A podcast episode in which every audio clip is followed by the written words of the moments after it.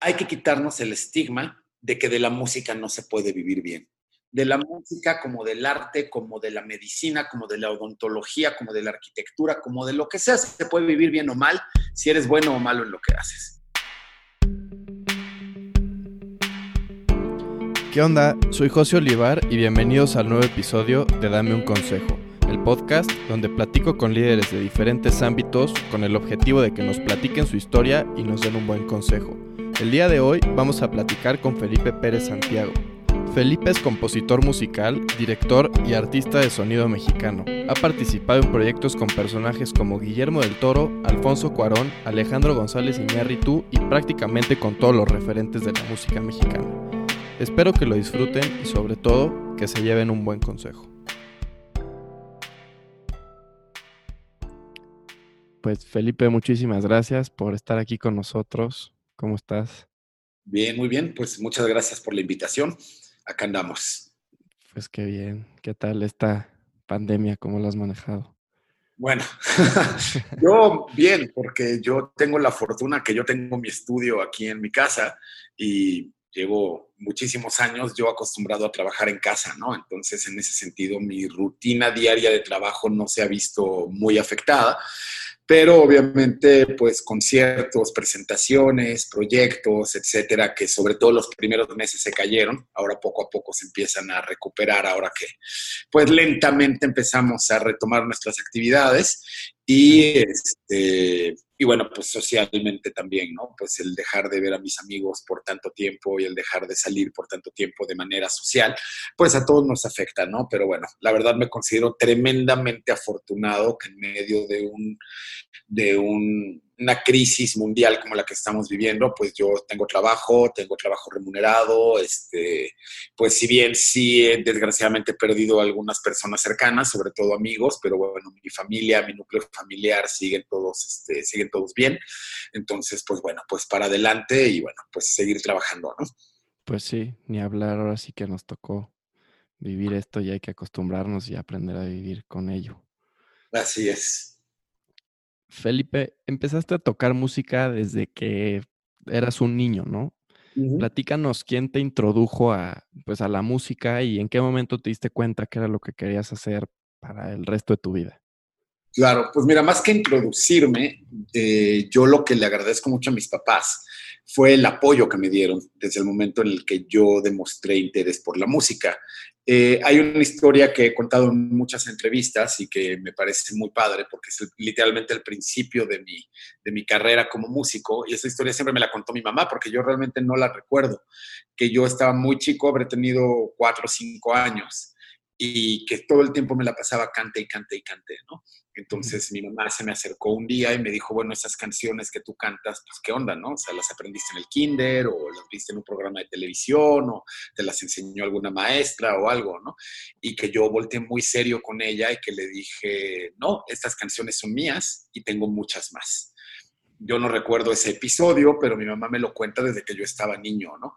Y donde entonces yo agradezco a mis papás eh, el siguiente paso, que también lo que me cuenta mi mamá es que en ese momento le llamó a mi papá y le dijo, a este niño hay que meterlo a clases de música ya.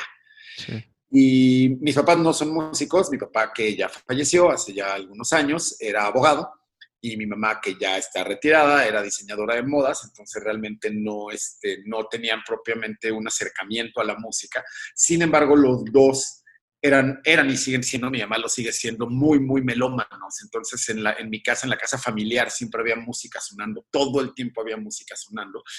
Y mi papá particularmente era fanático de tres tipos de música. Le escuchaba todo tipo de música, pero lo que más amaba era la ópera, el jazz y los boleros mexicanos. Entonces en mi casa constantemente sonaban esos tres tipos de música, ¿no? Entonces, pues sí, afortunadamente me metieron a clases de música, mis papás pues, no sabían ni por dónde empezar y se les ocurrió meterme a clases de guitarra porque en mi casa había una guitarra. Y pues bueno, la verdad es que yo agradezco que hayan hecho eso estando yo tan joven, yo habré tenido entonces como seis o siete años cuando me metieron a clases y de entonces ya no paré. Y pues bueno, como te digo, siempre me apoyaron. Luego, pues pasé por dos etapas que yo las considero muy, muy importantes. Este, pues, de, toda mi infancia, pues fue estudiar, estudiar, estudiar guitarra, digo, paralelo a la escuela y normal. al llegar a la adolescencia, pues como todo buen adolescente, pues lo único que existe en tu cabeza es las chicas. Entonces, lo, para mí lo lógico era tener una guitarra eléctrica. ¿Por qué? Porque con una guitarra eléctrica se conocen más chicas que con una guitarra clásica. Eso es algo más que sabido, ¿no? Y, y, recuerdo haberle pedido a mi papá para mi cumpleaños número 13 que me regalara una guitarra eléctrica y cosa que, digo, mis papás siempre me apoyaron muchísimo. Mi papá me regaló una guitarra eléctrica y un amplificador y pues bueno, empecé a tocar la guitarra eléctrica, ¿no? Y pues bueno, formé millones de bandas de rock y toqué en bandas de covers y bueno, toda la historia de, de, un adolescente con una guitarra en la mano, ¿no? Y efectivamente sí me hizo conocer más chicas que lo que hubiera logrado con una guitarra acústica. Y ya, vamos, ya en la prepa y ya cuando ya tenía yo que decidir qué estudiar, pues sí, una vez más hablé con mis papás y les dije es que realmente yo me quiero dedicar a la música profesionalmente, ¿no? Y mis papás que siempre me apoyaron, recuerdo muy bien lo que me dijeron, es sí, adelante, pero te vamos a pedir dos cosas. Una, acabas la prepa y dos, si te vas a dedicar a la música, queremos que la estudies y que entres a una escuela profesional de música, ¿no? Lo cual para mí, pues, no era una condición que estuviera fuera de mis planes. Yo siempre había querido estudiar música formalmente. Entonces, pues, entré a la carrera al CIEM, aquí en México, el Centro de Investigación de Estudios Musicales, donde estudié toda la teoría de la música, o sea, toda la, la, base de la teoría de la música, o sea, solfeo, armonía, contrapunto, orquestación, educación auditiva, historia, instrumento, armonía al piano, bueno, toda, todas las bases eh, de la educación tradicional de la música, cosa que agradezco mucho tener unas bases tan, tan, tan sólidas. Y en esa misma escuela estudié mis primeros años de composición. Y entonces yo, después de cuatro años, como cualquier carrera eh, convencional, eh, salí de ahí con un diploma de, este, de teoría musical y de compositor. Sin embargo, yo sí quería seguir estudiando y entonces pues yo terminé la carrera, 21, 22 años, y decidí que yo quería estudiar fuera de México. En aquel entonces no soy tan viejo por lo que voy a decir, pero sí eran otras épocas, no existía internet. Estamos hablando de mediados de los noventas. Entonces, pues todo era a base de llamadas por teléfono o cartas que uno redactaba y mandaba a las distintas escuelas para que nos mandaran los folletos. Y además ahí en el CIEM, pues siempre estaban constantemente recibiendo folletos de las escuelas mayormente norteamericanas y europeas. Y a mí me llamó mucho la atención el folleto del Conservatorio de Rotterdam en Holanda, por muchas razones. Una, porque Holanda siempre me había parecido, yo ya había conocido Europa, típico viaje de acabando la prepa de mochila y que te vas con tus amigos ahí este, a, a, rolar por Europa, pero a mí Holanda era un país que me llamaba mucho la atención porque en aquel entonces, ahora desgraciadamente la política pues ha dado muchos giros, pero siempre ha sido un país que ha estado muy a la vanguardia en todo, no solo en el arte hay que considerar que es el primer país que legalizó las drogas, el primer país que legalizó el matrimonio homosexual, eh, un país con unas este, leyes de migración muy, muy abiertas, donde convive gente de todo el mundo. Y ciertamente a mí me atraía mucho, mucho la idea de vivir en un país con una mentalidad tan, tan, tan abierta. Hay que pensar que a mediados de los noventas México no era lo que es ahora. México era un país tremendamente conservador, pero verdaderamente conservador. Ahora se ha abierto mucho y precisamente pues hay leyes a favor del matrimonio igualitario y todo eso, cosa que me da mucho gusto aquí en México, pero en aquel entonces todo eso no existía aquí y yo como que con mi mentalidad de 22 años yo decía, yo quiero vivir en un país donde todo esto sea posible, ¿no? Además de que investigué, el conservatorio estaba increíble y lo que me terminó de convencer para ir a Holanda y esto es ya muy importante en mi carrera, es que el Conservatorio de Rotterdam era y sigue siendo a la fecha el único conservatorio del mundo, o sea, la única institución de educación superior musical en el mundo que tiene un departamento de World Music o de música del mundo, ¿no? Donde uno podía estudiar flamenco, tango, música de la India, música caribeña, música de Medio Oriente, este, música del sudeste de Asia, y si bien yo me fui a estudiar música clásica, o sea, yo podría haber estudiado en París, en Londres, en Berlín, en cualquiera de los grandes conservatorios, me llamó mucho la atención ese conservatorio, tanto porque sí es un gran conservatorio, de los más famosos del mundo, pero yo quería empaparme también de ese tipo de música, no nada más de la música clásica. Entonces yo me fui a estudiar música clásica, me fui a estudiar composición y dirección de orquesta, pero era maravilloso el estar conviviendo con la gente que estudiaba tango, con la gente que estudiaba flamenco. Dentro del conservatorio organizábamos conciertos todo el tiempo y era increíble ver a los de música india tocando con los de música caribeña, dirigidos por un director clásico. O sea, para mí eso era como el sueño absoluto. Además de que esa escuela donde yo estudié, estábamos en el mismo edificio con la Academia de Danza, con la Academia de Teatro y en colaboración, aunque no estábamos en el mismo edificio, con la Academia de Cine. Entonces, para mí era ese sueño hecho realidad de la multidisciplina, de la multiculturalidad y, de este, y además de poder estudiar música al más alto nivel este, posible, ¿no? Entonces, ahí me quedé, bueno, yo eh, inocentemente eh, le decía a mi familia que yo me quería ir uno o dos años máximo para hacer una maestría y me acabé quedando 14 porque efectivamente, como me enamoré del país, pero me enamoré perdidamente del país, me enamoré de la posibilidad de vivir en Europa y de en tres horas estar en París, en seis horas estar en Berlín, ¿sabes? Tomar un vuelo de media hora a Londres, o sea, todo eso me tenía absolutamente fascinado, conocer gente de todo el mundo y tuve la oportunidad de estudiar muchas cosas allá. También académicamente hice un posgrado de especialización en música contemporánea, en composición contemporánea. Estudié dirección de orquesta.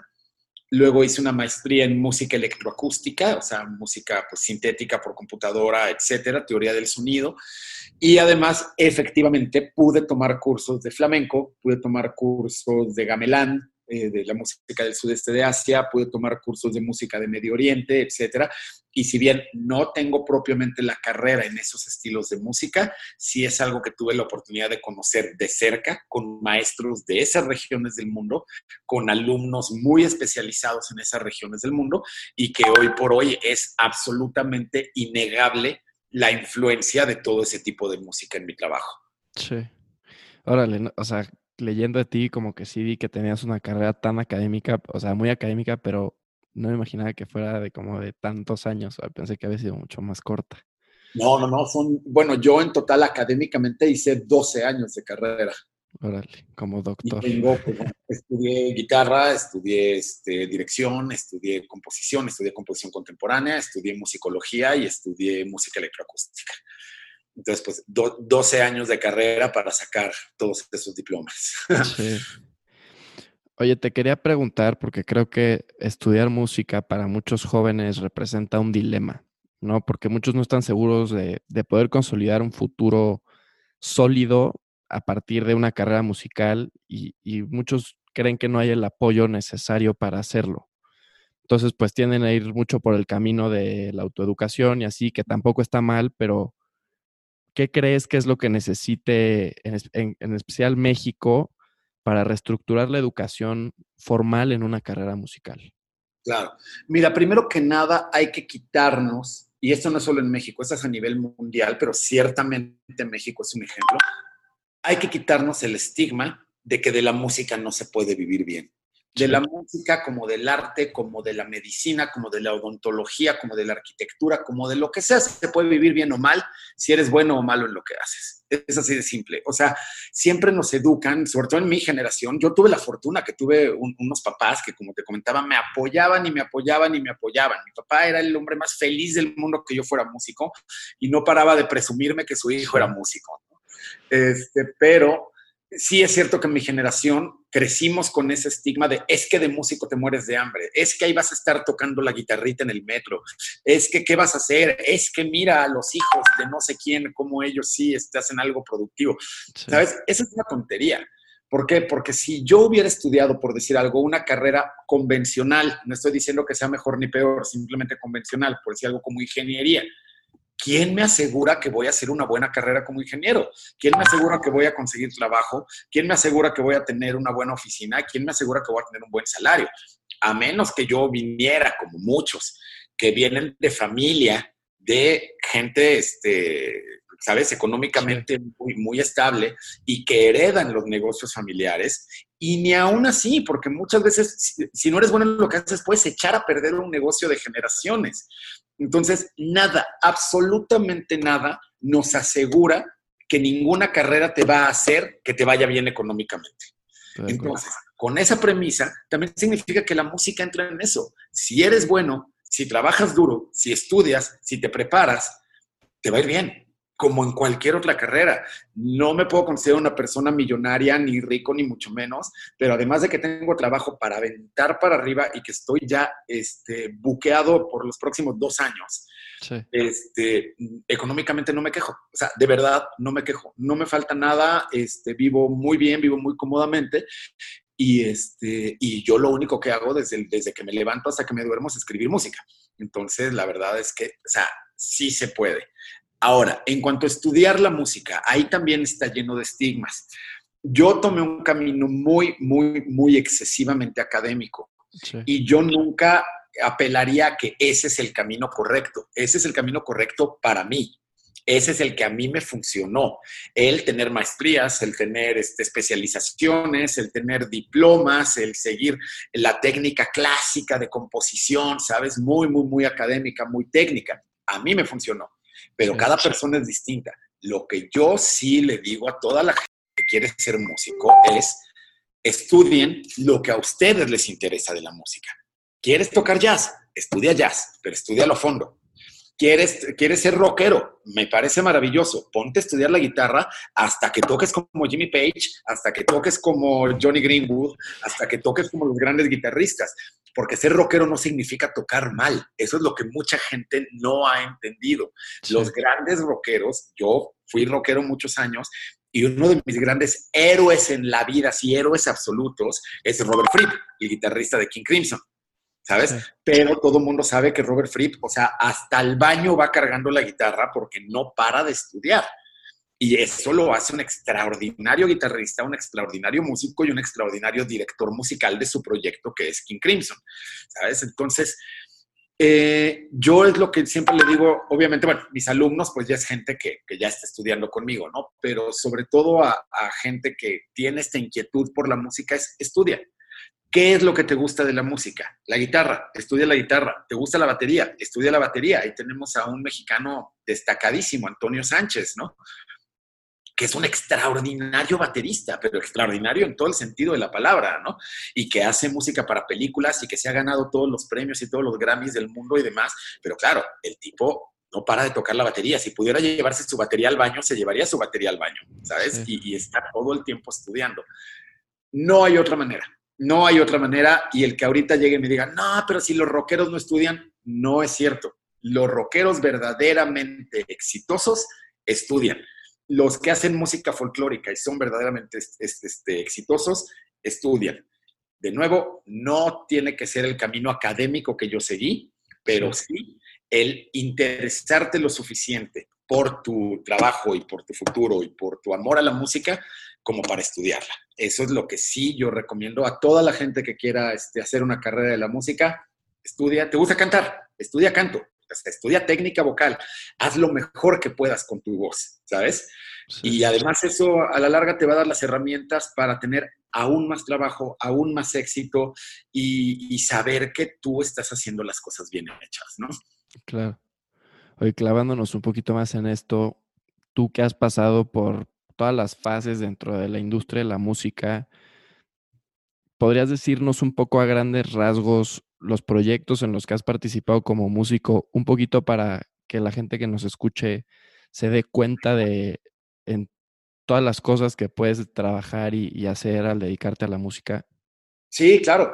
Bueno, yo he trabajado, bueno, mi trabajo mayormente es como compositor. Sí he trabajado mucho como intérprete, como guitarrista y también he trabajado muchísimo como director de orquesta pero mi trabajo se centra mayormente en la composición y pues es que sí, ahí he escrito obras para danza, para teatro, para cine, para este, hasta para circo, para este, comerciales, para este, series.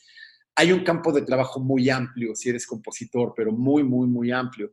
También pues obviamente en mi trabajo como compositor clásico, clásico, o bueno, clásico contemporáneo, pues es muy común obtener encargos de, orquestas importantes, de ensambles importantes, de coros, de solistas, etcétera, que bueno, pues escuchan tu trabajo y te dicen, ¿sabes qué? Pues yo la orquesta de tal queremos estrenar una obra tuya, ¿no? Entonces, pues sí he tenido la fortuna de trabajar con algunas de las orquestas, solistas, ensambles, coros, etcétera, literalmente de los más importantes del mundo, ¿no? Y, pues bueno, como también he tenido la fortuna de dirigir a grandes, a grandes orquestas, a grandes ensambles, a grandes solistas, y, también he tenido la, oportunidad de desarrollar proyectos de mi interés personal, que ya no vayan ligados a que alguien me pida la obra o, que yo escriba para una película o lo que sea, sino pues los ensambles que yo he formado, este, los proyectos que yo he llevado este, a cabo, que son mis proyectos personales.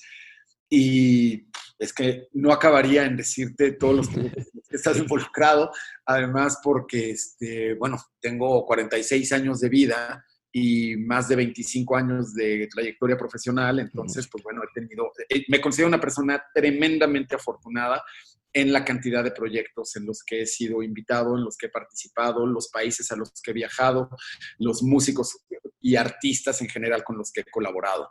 Entonces, pues bueno, ahora sí que regresando tantito al tema anterior, trabajo hay muchísimo.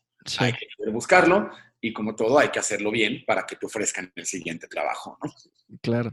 Oye, platícanos de tus ensambles, ¿no? Tienes dos. Sí, claro, pues el primer ensamble que formé en mi vida ya como, bueno, a ver, de chavo formé millones de grupos de rock, ¿no? Pero ya ensambles como tal, eh, estando en Barcelona, yo viví un tiempo, bueno, de todos estos años que viví en Europa, eh, no todos los viví en Holanda en Holanda siempre mantuve mi casa y Holanda siempre fue como mi base, pero me fui a vivir un tiempo a París, me fui a vivir un tiempo a Alemania, me fui a vivir un tiempo a Suecia, incluso me fui a vivir un tiempo a Argentina.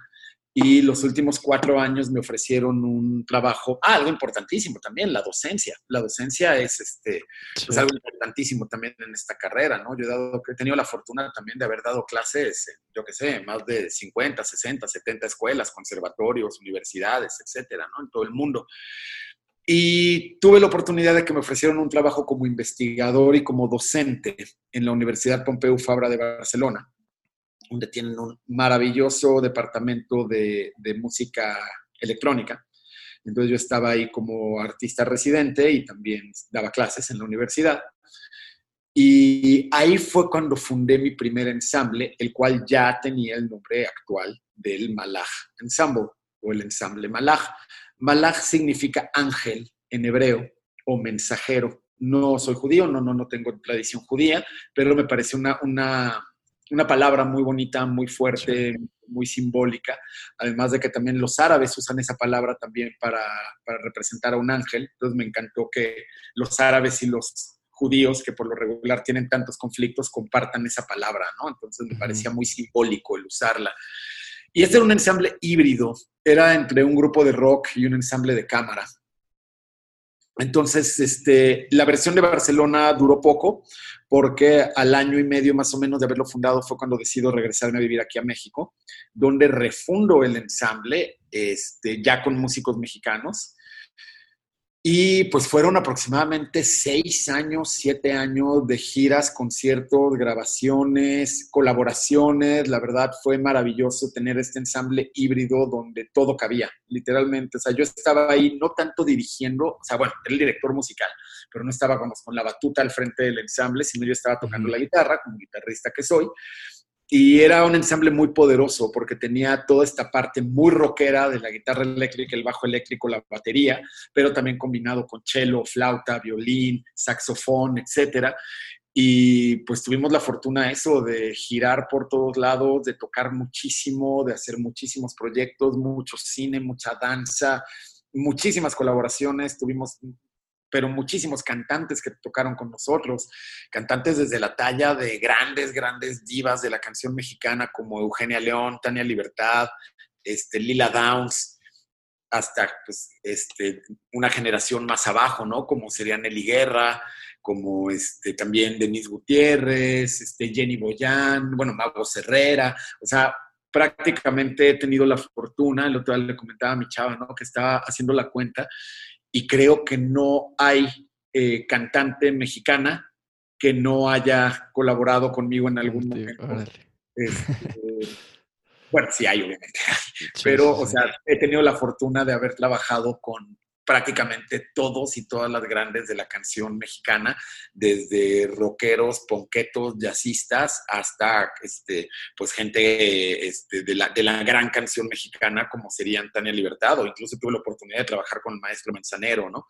Y todo eso en un ensamble híbrido de rock con, este, con Regina Orozco también. No, bueno, es que se me dio la mitad de la entrevista en decirte toda la lista de colaboradores. Y Malag lo, lo, dejé en pausa, ahorita está en pausa por un momento, y fundé otro ensamble al lado de extraordinarios músicos, ahí también casi todos mexicanos, que se llama el Vórtice Ensamble, que es con lo que estamos trabajando mucho ahorita, pero mucho, mucho. Y Vórtice es también una cosa curiosa. Es un ensamble 100% acústico, 100% de cámara, su formación fija, porque lo estamos expandiendo y reduciendo todo el tiempo, pero su formación fija es de flauta, saxofón, piano, percusión, violín, viola, cello y contrabajo. Es un ensamble de cámara en todo el sentido de la palabra, pero que se fundó con músicos con la idea de llevar la música de cámara a públicos más amplios, a base de tener una programación mucho más, este, mucho menos clásica, mucho más vanguardista, innovadora, de trabajar también, colaborar con todo tipo de músicos, colaborar con todo tipo de artistas. Y pues lo fundamos hace poco más de dos años e incluso con la pandemia, que nos, mantuvo parados aproximadamente siete meses, pues hemos tenido la fortuna en esos dos años y medio también de haber tocado por todos lados. Hemos tocado desde, desde en el Palacio de Bellas Artes hasta en una prisión.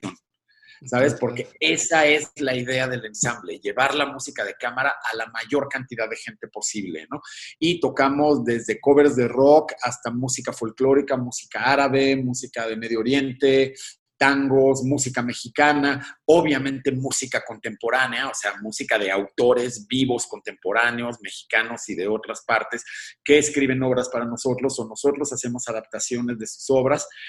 Y algo que me encanta de este proyecto es que tiene un sonido muy fuerte. Son músicos en su mayoría jóvenes, pero con gran experiencia tocando, todos con un talento tremendo y además con todos los estudios académicos de su instrumento. Y otra cosa que me llama mucho la atención es que si tú ves una foto del Vortex Ensemble, parece más un grupo de metal en vez de un ensamble de cámara, ¿no? Yo soy el único que tengo el pelo corto, todos andan con el pelo así hasta la cintura, llenos de tatuajes, de piercings, y este, pero tocando instrumentos clásicos, ¿no? Y por ejemplo, ahorita, así, ahora sí que, as we speak, mañana tenemos un estreno muy, muy grande con Vórtice, porque nos encargaron eh, hacer el concierto de Día de Muertos de este año. Y junto con grandes, grandes artistas, vamos a estar colaborando con Ramiro del Real, quien entre él y yo escribimos todas las obras, con Denis Gutiérrez una vez más, con Sofía Mayen, con Majo Cornejo, con la maestra Cecilia Toussaint, que también es un honor tenerla montada en este proyecto, una chica que se llama Sofía, que es un talento emergente, tiene una voz divina la chica, y, este, y mañana empiezan los streamings. Entonces, este, ahí vamos a estar con el Vortice Ensemble para que vean cómo un ensamble de cámara, los que nunca se hayan enfrentado a escuchar un ensamble de cámara, cómo puede ser todo menos clásico y todo menos aburrido, ¿no? Entonces, pues sí, con dos proyectos muy, muy, muy padres. Oye, aprovechando, platícanos dónde, lo, dónde los podemos encontrar, dónde los podemos seguir. Muy fácil. Bueno, Vórtice, Vórtice Ensamble está por todos lados y el streaming de mañana en una que va a estar mañana, este viernes, no, mañana es viernes, mañana, sábado, domingo y lunes y luego se queda colgado en YouTube, pero los streamings van a ser a las 9 de la noche en una página llamada musicaeterna.mx. Ok. Y va a ser puros, puros estrenos y digo, con extraordinarias cantantes, extraordinarios músicos, muy padres las rolas que escribió Ramiro del Real. Yo también escribí unas cuantas, entonces la verdad es que va a ser un proyecto muy, muy padre. Oye, pues muchas felicidades. Cambiándote un poquito el tema, este, nos gustaría que nos platiques del proyecto de The Erling Project, que la verdad es un honor y creo que es una gran oportunidad que creo que le va a abrir muchas puertas a, México, como para que lo volteen a ver mucho también hacia el nuevo talento y, eso. ¿En, qué consiste este proyecto y a qué retos te has enfrentado? Bueno, retos todos. Ahorita todavía seguimos arreglando cosas legales, que es una pesadilla. no porque tengamos problemas legales, sino porque hay que hacer mucho papeleo para que esto salga de la manera correcta. Pero el proyecto es una iniciativa mía junto con el Instituto SETI, el SETI es este, el Search for Extraterrestrial Intelligence en California, que es fundado por el doctor Carl Sagan, que tú eres probablemente muy joven y la gente de tu edad a lo mejor no ubica quién es Carl Sagan. Pero Carl Sagan es uno de los astrofísicos más importantes del mundo, que además de haber escrito millones de libros de investigación y de, y de, y de este, estudio del espacio, tenía un programa de televisión que se llamaba Cosmos el cual ahora lo retomó Neil deGrasse Tyson en National Geographic, y bueno, por supuesto está por todos lados en Internet, que Cosmos es un programa de acercar todos esos conceptos astrofísicos y de la vida y del espacio y demás a la gente común, a los que no tenemos los estudios en astrofísica ni en todas esas materias, ¿no? Carl Sagan ya murió hace varios años eh, pero dejó entre su legado, que es muy, muy grande, dejó también la fundación de este instituto, el Instituto SETI, junto con la doctora Jill Tarter, que es el Instituto de Búsqueda Extraterrestre Inteligente, por medio de ondas eh, radiales, por medio de audio. El SETI tiene este eh, sitio de radiotelescopios gigante al norte de California, donde están todo el tiempo literalmente escuchando el espacio y todo lo que pasa ahí en búsqueda, primero que nada, de eh, algún tipo de señal de vida extraterrestre inteligente y también pues estudiando el espacio desde el punto de vista del sonido, del audio, cómo se comporta el nacimiento de una estrella, cómo se comporta este, una lluvia de meteoritos, este, cómo se comporta todo en, el universo de acuerdo al, audio, ¿no? Eh, y hace cerca de 10 años fundaron un programa de residencias artísticas, lo fundó el profesor Charles Lindsay, a quien tuve el placer de conocer primero nada más por internet y empezamos a intercambiar material y luego pues tuve el honor que me llamaron a ser parte de ese programa de residencias artísticas. Y mi honor fue aún más grande cuando la misma doctora Jill Carter, quien ya es una mujer mayor y que es una de los astrofísicos más importantes de la historia, pues me dijo que ella quería coacharme personalmente para hacer este proyecto. Entonces, el proyecto consiste, eh, es un proyecto muy grande, me va a llevar muchos, muchos años hacerlo. llevo ya tres años trabajando en él. Y en su primera etapa, que es en la que estamos trabajando ahora, desarrollamos una app, la cual se puedes bajar a cualquier dispositivo inteligente y ahí puedes grabar tu voz. Se les pide a los usuarios que graben su voz eh, cantando, no es de palabra hablada, cantando, y cantando canciones que sientas que te representan como ser humano, ¿no? O sea, ¿qué es para ti el amor? ¿Qué es para ti la fiesta? ¿Qué es para ti el dolor? ¿Qué es para ti la melancolía? ¿Qué es para ti la religión, la espiritualidad? ¿Qué es para ti el nacimiento? ¿Y qué es para ti la muerte, ¿no? Entonces, en estas categorías tú puedes componer tus propias canciones con tu voz. No se requiere de ninguna manera que tengas experiencia vocal o musical ni nada. Es aprieta el botón y canta lo que te salga del corazón, porque eso es lo que nos hace humanos, ¿no? Y todas estas voces se van a guardar en una base de datos gigante, además va a ser una librería donde la gente va a poder entrar al app y escuchar, yo voy a poder escuchar cómo suena una, una canción de cuna en Ucrania, o cómo suena una canción religiosa en Mongolia, o cómo suena una canción de boda en, en Croacia, ¿sabes? Esa es la idea, compilar voces de todo el mundo. Y con esas voces yo voy a hacer una instalación sonora, porque no le quiero llamar composición, porque ciertamente va a ser probablemente muy caótico, pero de todas estas voces interactuando entre ellas, como si fuera un coro gigante de toda la gente del mundo, y eso en asociación con otra fundación que se llama The Ark Mission Foundation, también en California, lo van a poner en un disco y ese disco lo vamos a mandar a la luna. Entonces nuestra primera misión ahora es hacer llegar todas estas voces de la humanidad a la superficie de la Luna. Órale. Está padrísimo ese proyecto. Sí, está increíble. Ha sido un viaje, la gente que he conocido, el equipo que tengo, que no puedo parar de agradecer, porque además mi equipo es 99% mexicano y han hecho un trabajo más allá de lo extraordinario, sobre todo considerando que este es un proyecto sin fines de lucro. Nadie estamos cobrando por hacer esto. Y tengo un equipo de diseñadores, programadores, abogadas, gente de PR, gente de prensa, todo que está ahí al pie del cañón para que esto salga, pues porque queremos hacer una diferencia, ¿no? Sabemos que no solo no nos vamos a hacer ricos, no vamos a cobrar un centavo de esto. Cuando digo un centavo es no vamos a cobrar un centavo de esto. Pero este, sabemos que estamos haciendo historia todos juntos. Además, un proyecto que pues, en épocas como estas, más allá del COVID, tan difíciles, de tanta, de tanta separación, de, tanto odio, ¿sabes? Creo que quiero pensar que ese proyecto va a poner, aunque sea un mini, mini granito de arena, a saber que miles de personas podemos estar interactuando por medio de la música. Sí, sí, estoy de acuerdo y creo que sí lo, lo va a lograr. Yo espero que sí, los retos han sido inimaginables, pero inimaginables pero los hemos ido sorteando uno por uno, un día a la vez y ahí vamos. Está padre también, ¿no? Como que, que cueste. Mucho, mucho más de lo que yo pensaba que iba a costar, pero, pero lo estamos sacando, lo estamos sacando adelante. Felipe, ¿qué hábitos crees que han sido clave para el éxito que has tenido en tu carrera?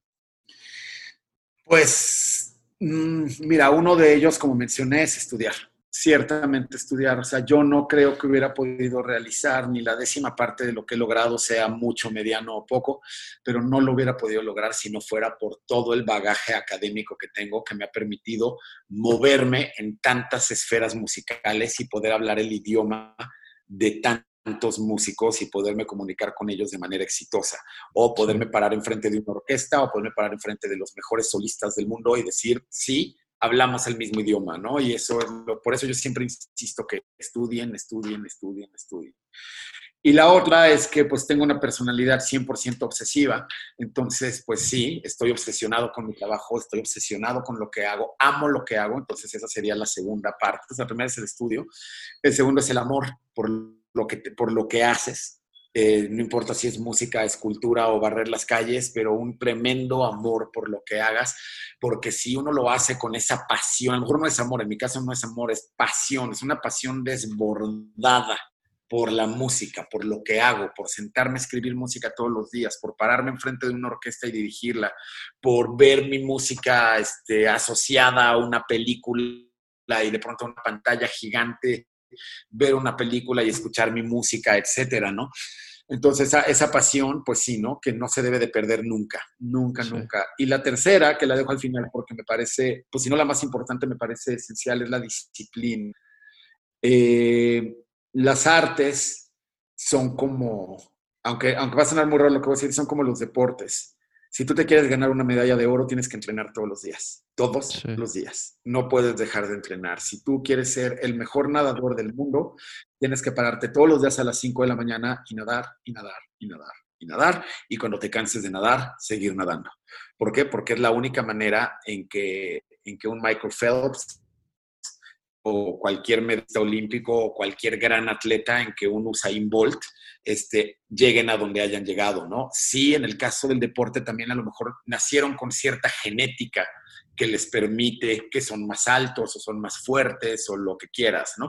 Sin embargo, o sea, el mismo Usain Bolt con esas piernas kilométricas que tiene, si no hubiera entrenado de la manera en que ha entrenado, es que además curiosamente hace un par de semanas vi un documental sobre su vida y lo estaba viendo con mi novia y, llegamos a la misma conclusión, conclusión a la que hemos llegado millones de veces. Solo trabajando se puede llegar este, a, esos niveles, ¿no? Entonces, no, es que, yo me esté comparando con Michael Phelps ni con Usain Bolt, pero bueno, desde mi trinchera, pues afortunadamente sí he vivido una vida pues bastante llena de éxitos en la música y de muchos reconocimientos y sobre todo de muchas satisfacciones personales, pero de muchísimas satisfacciones personales me he dado cuenta que es el único camino. O sea, yo me levanto todos los días a las 6 de la mañana y a las 6 y 10 estoy sentado en mi estudio trabajando. Eh, ya sea mandando correos o estudiando guitarra o orquestando algo o componiendo o grabando, o, o sea, siempre estoy todo el día, constantemente, estoy haciendo música, ¿no? Y me recuerdo un chiste que me gusta mucho contarle a mis alumnos, ¿no? Bueno, el Carnegie Hall, pues los que no lo saben, es la sala de conciertos más importante en Nueva York y para muchos es la sala de conciertos más importante del mundo, ¿no? Por lo menos en la música clásica. Yo he tenido el, honor de haberme parado en ese escenario un par de veces, pero hay un chiste donde está un turista caminando en Nueva York y de pronto ve a un tipo así con un violín, pues dice, ah, pues está de saber dónde es, y le pregunta, oye, ¿cómo llego al Carnegie Hall? Y el violinista le contesta, practicando. Entonces, este, es, un chiste muy nerd, pero es este, lo, que refleja, lo que refleja cómo llegas a ese nivel, estudiando, practicando, trabajando, ¿no? Como también, como todos, como los grandes abogados, como los grandes, o sea, yo no me puedo imaginar un gran médico que no se para en su consultorio, ¿no? O que no hace, o que no hace cientos de operaciones al año, ¿no? Y que no se pasó este, años y años y años y años este, con la nariz metida en los libros de, de, este, de cirugías, ¿no? Entonces, pues lo mismo, no quiero desalentar a nadie, la música es muy divertida, me he divertido muchísimo, pero hay que, hay que dedicarle mucho tiempo. Claro, como, pues sí, como dices, como en todo, ¿no? ¿Hay alguna persona o algún personaje que ha sido referente en tu vida, ya sea profesional o personal? Muchas, muchas, muchas. Primero, como te comentaba hace rato, mis padres, porque han sido, o sea, un referente no solo de gente muy exitosa y de gente que admiro mucho, sino que pues yo agradezco que, como te comentaba, sobre todo en mi generación, donde era de no, hambre de música, te vas a morir de hambre y todos los músicos son drogadictos y bueno, todo, todos los clichés que hay sobre vivir de la música, mis papás dijeron, hombre, tú estudias música, nosotros te apoyamos y adelante, ¿no? Eh, mi maestra, mi primera maestra de aquí de México, la verdad es que yo la adoré con todo el alma, ya falleció también, la maestra María Antonieta Lozano, la fundadora y directora del CIEM, del Centro de Investigación y Estudios Musicales, la, escuela donde yo estudié, aquí en México, y que era muy dura, era tremendamente dura con nosotros, pero al mismo tiempo también era muy cálida y nos arropaba a todos como, como si fuéramos su familia, ¿no? Pero bueno, como buena familia también, o sea, cuando tenía que soltar el reglazo, soltaba el reglazo y, nos maltrataba para que hiciéramos las cosas bien hechas, ¿no? Y, yo, yo sí, sí le agradezco mucho eso. Luego en Holanda también tuve excelentes maestros maravillosos, pero hay un maestro en particular al quien yo le voy a estar agradecido toda mi vida, que fue mi maestro de composición, el maestro Peter Jan Bachmans, que en toda, en toda la extensión de la palabra era un, era un desgraciado. O sea, ese sí me maltrató hasta que se cansó. Muchas veces quise dejar la carrera por él, porque era, eh, eran otras épocas también. Ahora un maestro como ese, creo que no lo dejarían dar clases ni medio día antes de que recibiera una demanda por maltrato. Pero yo agradezco que me educaron de esa manera. Ojo, aclaro, no estoy diciendo que esa es la manera correcta, pero estoy diciendo que a mí me funcionó. Y uso mucho la broma. Tú, no sé si tú o bueno, los que vean, los que escuchen este podcast, si vieron la película de Whiplash. Sí. Bueno, el de Whiplash era barco comparado a mi maestro. O sea, era un HDP en toda la extensión de la palabra. Sí. Pero no había clase que yo saliera de, o sea, no había clase de la que yo saliera de tomar con él que no saliera diciendo, wow, todo lo que aprendí. ¿Sabes? Además era una enciclopedia viviente de la música y era un extraordinario maestro. Nada más era muy, muy duro, pero tremendamente duro. Era de esos maestros a la Whiplash que todavía te aventaban las partituras a la cara y, te, corrían del salón enfrente de todo el mundo. Eh, nunca me pegó, pero creo que es lo único que le faltó. Y, este, y, ya con los años he aprendido a, a valorar y a apreciar todo lo que aprendí con él, aunque lo haya odiado tanto durante el tiempo que fue mi maestro. De verdad, este, y muchos años después que regresé a Holanda a dar clases al conservatorio donde yo estudié, nos fuimos a comer y bueno, fue maravilloso ahora sí hablarnos de tú a tú. Y pues como de película, o sea, tuve la oportunidad de preguntarle, oye, ¿por qué fuiste tan duro conmigo? Y se empezó a reír y me dijo porque sabía que eras bueno. Me dijo, quería ver hasta dónde te podía llevar, ¿no? Entonces, la verdad, es alguien a quien quiero y admiro muchísimo. Eh, fue un gran maestro. Luego, pues alguien a quien también, este, no sé si va a a esta entrevista porque este, son, son, de humor muy negro y se van a burlar mucho de mí cuando, cuando los mencione, pero la fortuna de haber también los últimos cinco o seis años, de haber estudiado artes marciales muy profundamente, este, sobre todo Kung Fu Shaolin. Entonces a mis maestros, a mi maestro Sean y a mi maestra Miriam, que los quiero y los admiro enormemente, yo les agradezco también que eh, domaron un poquito a la bestia que había en mí gracias al, kung fu, porque este, siempre he sido de carácter excesivamente explosivo y, como que todo lo quiero hacer así al 200%. Y gracias a la disciplina del kung fu me di cuenta que pude encontrar un poco de balance en, esa, este, en ese fuego interno que tengo constantemente, ¿no? Y la verdad, te podría dar una lista enorme de gente que me ha influido en la vida y con las que estoy muy, muy agradecido, pero bueno, este, sí, o sea, mis maestros en todos los sentidos, los que han sido mis maestros de vida, mis maestros de composición, mis maestros de guitarra, mis maestros de artes marciales, este, pues sí, yo les estoy muy, muy agradecido. Sí. Pues sí, yo también, algo que me enseñó justo los artes marciales fue, fue la disciplina y, y en el momento odiaba ir a, yo, yo hice karate muchos años y lo odiaba en el momento, pero hoy en día pues lo agradezco, ¿no? Cañón, no es que te vuelvas bueno para los madrazos, eso es, eso es absolutamente irrelevante, pero absolutamente irrelevante. Es, como dices, la disciplina que te da. A mí no me faltaba disciplina, a mí lo que me faltaba era balance. Balance. Y el, el Kung Fu me dio mucho balance. Bueno, no me dio porque sigo estudiando, sigo siendo este, un, un, alumno como cualquier otro, pero me ha dado mucho balance y me ha dado una cosa que yo no tenía, humildad. Yo siempre había sentido que yo era el mejor en todo hasta que entré al Kung Fu y me di cuenta que no, estaba el mejor en cualquier cosa. Sí. Pues Felipe, ya para terminar, si estuvieras enfrente de un joven que quiere seguir tus pasos y dedicarse a lo mismo que tú, ¿qué le dirías? Primero que nada, que no tenga miedo, que es una carrera hermosa, hermosísima y que, y que está llena de satisfacciones como todas, y que bueno, también está llena de tropezones y de obstáculos y de momentos muy amargos, pero es maravillosa, es bellísima, esta carrera es verdaderamente bellísima. Dos, lo que ya he repetido hasta el cansancio, estudia, estudia, estudia, estudia, estudia, estudia, trabaja, trabaja, trabaja, trabaja, trabaja, disciplina, disciplina. Eso es muy, muy importante. Y ama lo que haces, ámalo, ámalo con toda tu alma, con toda tu pasión porque eventualmente te va a amar de regreso. En serio, es, es maravilloso cuando esto hace clic. Hace clic muy pocas veces, pero cuando las hace, lo que te devuelve la carrera es, es inimaginable, es enorme lo que te devuelve. La satisfacción personal de ver parte de tus sueños realizados es de verdad no, no, no tiene precio, o sea, no tiene precio.